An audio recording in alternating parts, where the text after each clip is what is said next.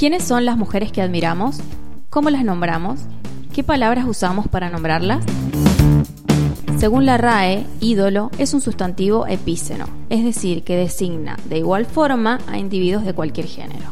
Viene del latín idolum, que significa imagen, y se refiere a un personaje que suscita pasión entre la gente. Entonces, ¿cómo hablamos de mujeres que nos apasionan? ¿Quiénes son?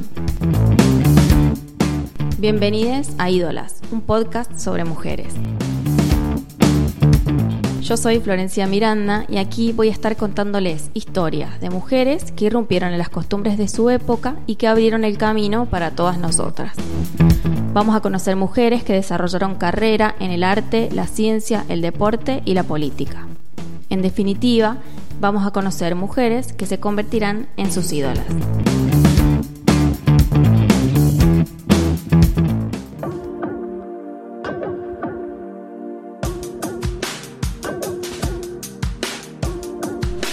Una vez, cuando era pequeña, notó que se vendía agua en la plataforma del ferrocarril, pero que una se ofrecía como agua hindú y la otra como agua musulmana. Ella le preguntó a su madre, ¿el agua también es hindú o musulmana? Y la mamá le contestó, aquí es así. Más adelante se enfrentó a su abuela porque guardaba eh, los utensilios de cocina separados, unos para sus visitantes musulmanes y otros para ellos. Cuenta ella que mm, ese fue su primer Bhagavat, o sea, rebelión contra su religión. Este es el quinto episodio de Ídolas y vamos a conocer la historia de Amrita Pritman.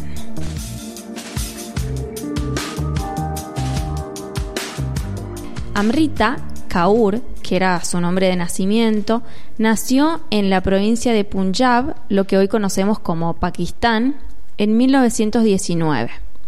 Era hija única en una familia muy religiosa, creció en un ambiente espiritual, su padre era predicador y su abuela era ortodoxa, pero pronto negó la religión y solo mantuvo de su familia el amor por la literatura, a este alejamiento de la religión contribuyó la muerte de su madre cuando ella tenía 11 años.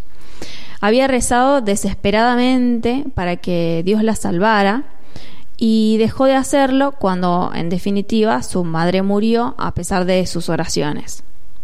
Por otro lado, al comprobar actitudes de su abuela, como la historia de los utensilios de cocina, le hizo desarrollar un espíritu crítico ante las injusticias y discriminaciones que estaban relacionadas con la religión. Su primera antología de poemas se llamó Amrit Lehran, que sería como Olas Inmortales, y se publicó cuando ella tenía solamente 17 años. Cuando su mamá muere, ella se muda con el padre a otra ciudad y allí se siente muy sola y sobrecargada de las tareas domésticas, entonces encuentra refugio y consuelo en la escritura.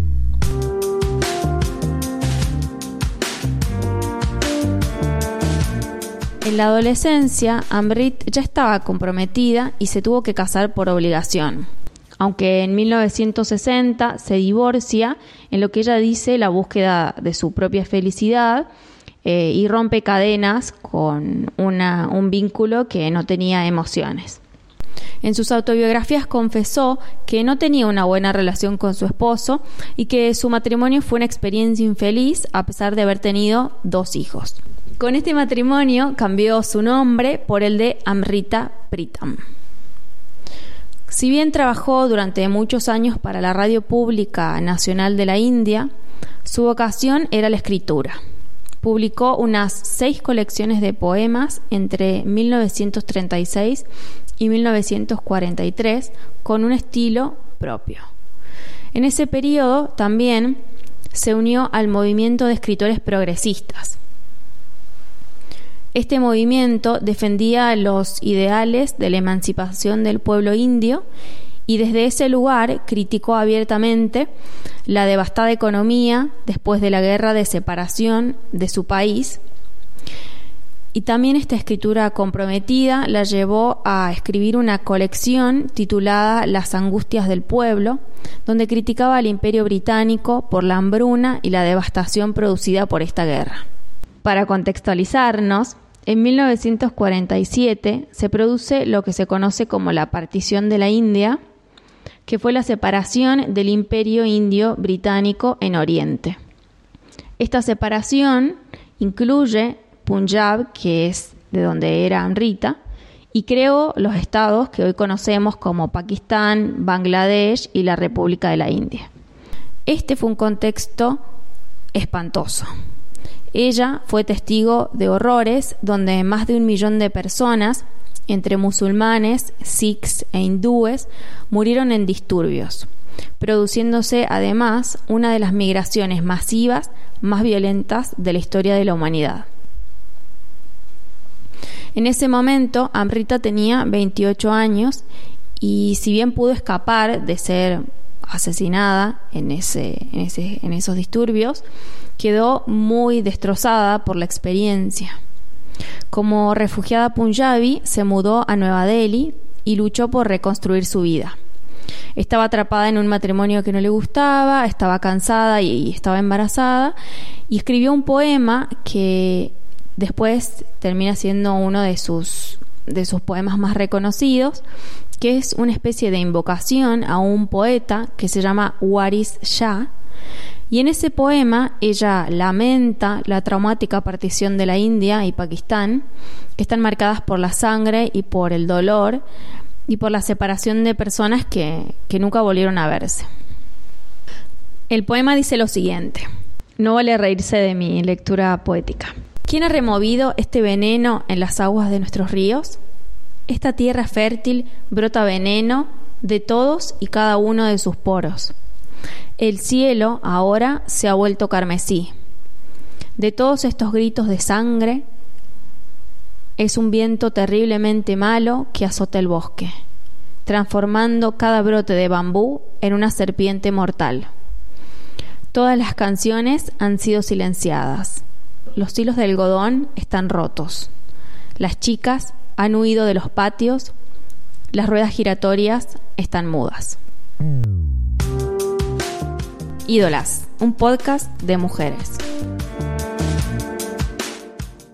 Con el fin de su primer matrimonio, eh, Amrita fortalece su independencia y su obra empieza a tomar un carácter más feminista. Ahí plasma muchos de sus sufrimientos como esposa. Con sus poemas dio a conocer la difícil situación de las mujeres punjabíes que habían tejido de alguna forma su sufrimiento en un ambiente conservador y lo habían transformado en canciones populares que ella cuenta cantaban suavemente debajo de sus velos en la intimidad de sus cocinas. En este en este acercamiento con el feminismo publica Pinjar, que significa esqueleto, y es una de sus novelas más importantes. Ahí describe esta situación de las mujeres, pero específicamente durante la partición, hablando de la impotencia que sentían eh, al ser sometidas a la indiferencia en manos de sus propias familias. Pensemos que las mujeres siempre son ciudadanos de segunda. Esta novela fue adaptada al cine indie y también ganó varios premios. En su autobiografía, Rosa Negra, también reveló muchos detalles de su vida personal, lo cual permitió que otras mujeres hablaran abiertamente de sus experiencias con el amor y el matrimonio. En este periodo sus obras fueron traducidas al inglés, al danés, al japonés, al francés, entre otros, y a pesar de dominar eh, su lengua materna, que es el punjabi, muchas de sus obras las escribió en hindi después de la partición británica. Más adelante de este acercamiento a las mujeres y al feminismo, empieza a escribir sobre sueños y temas espirituales. Años más tarde encuentra eh, a Ross, que es su nuevo amor, eh, un artista y escritor con quien ella se vincula eh, fuertemente eh, termina siendo ella su inspiración para las pinturas y él también trabaja con ella en sus libros y le diseña las portadas. Ella inmortaliza este vínculo en un libro llamado Amrita Ross, una historia de amor.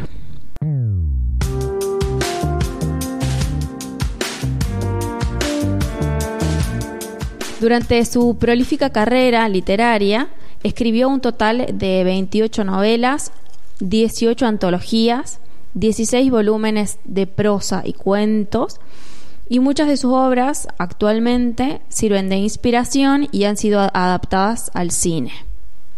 A lo largo de seis décadas de carrera recibió muchos premios prestigiosos, incluido uno de los premios literarios más importantes eh, que otorga eh, la Academia de Letras de la India en 1981 y en 2005. Recibió también doctorados de honoris causa en universidades de Delhi, Jabalpur y Vishvavarti. En el año 2000 sufrió una grave caída en la que se fracturó varios huesos y de la que ya después no se podría recuperar. En octubre de 2005 fallece a los 86 años en Nueva Delhi. La sobrevivieron su compañero de toda la vida, Imros, sus hijos y sus nietos.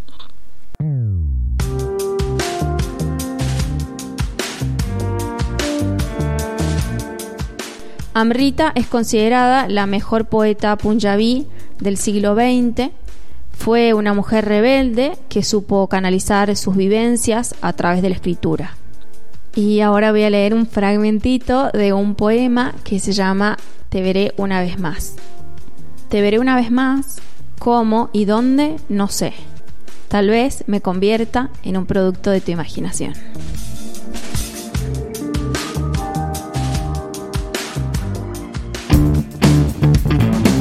Ídolas es producido por Góndola Podcast. Escucha todos los episodios en gondolacontenidos.com.ar, Spotify o la app de podcast que más te guste. Para saber más sobre este y otros contenidos, búscanos en redes sociales como Góndola-podcast e Ídolas Podcast. Mi nombre es Florencia Miranda y esto fue Ídolas, un podcast de mujeres. Gracias por escuchar.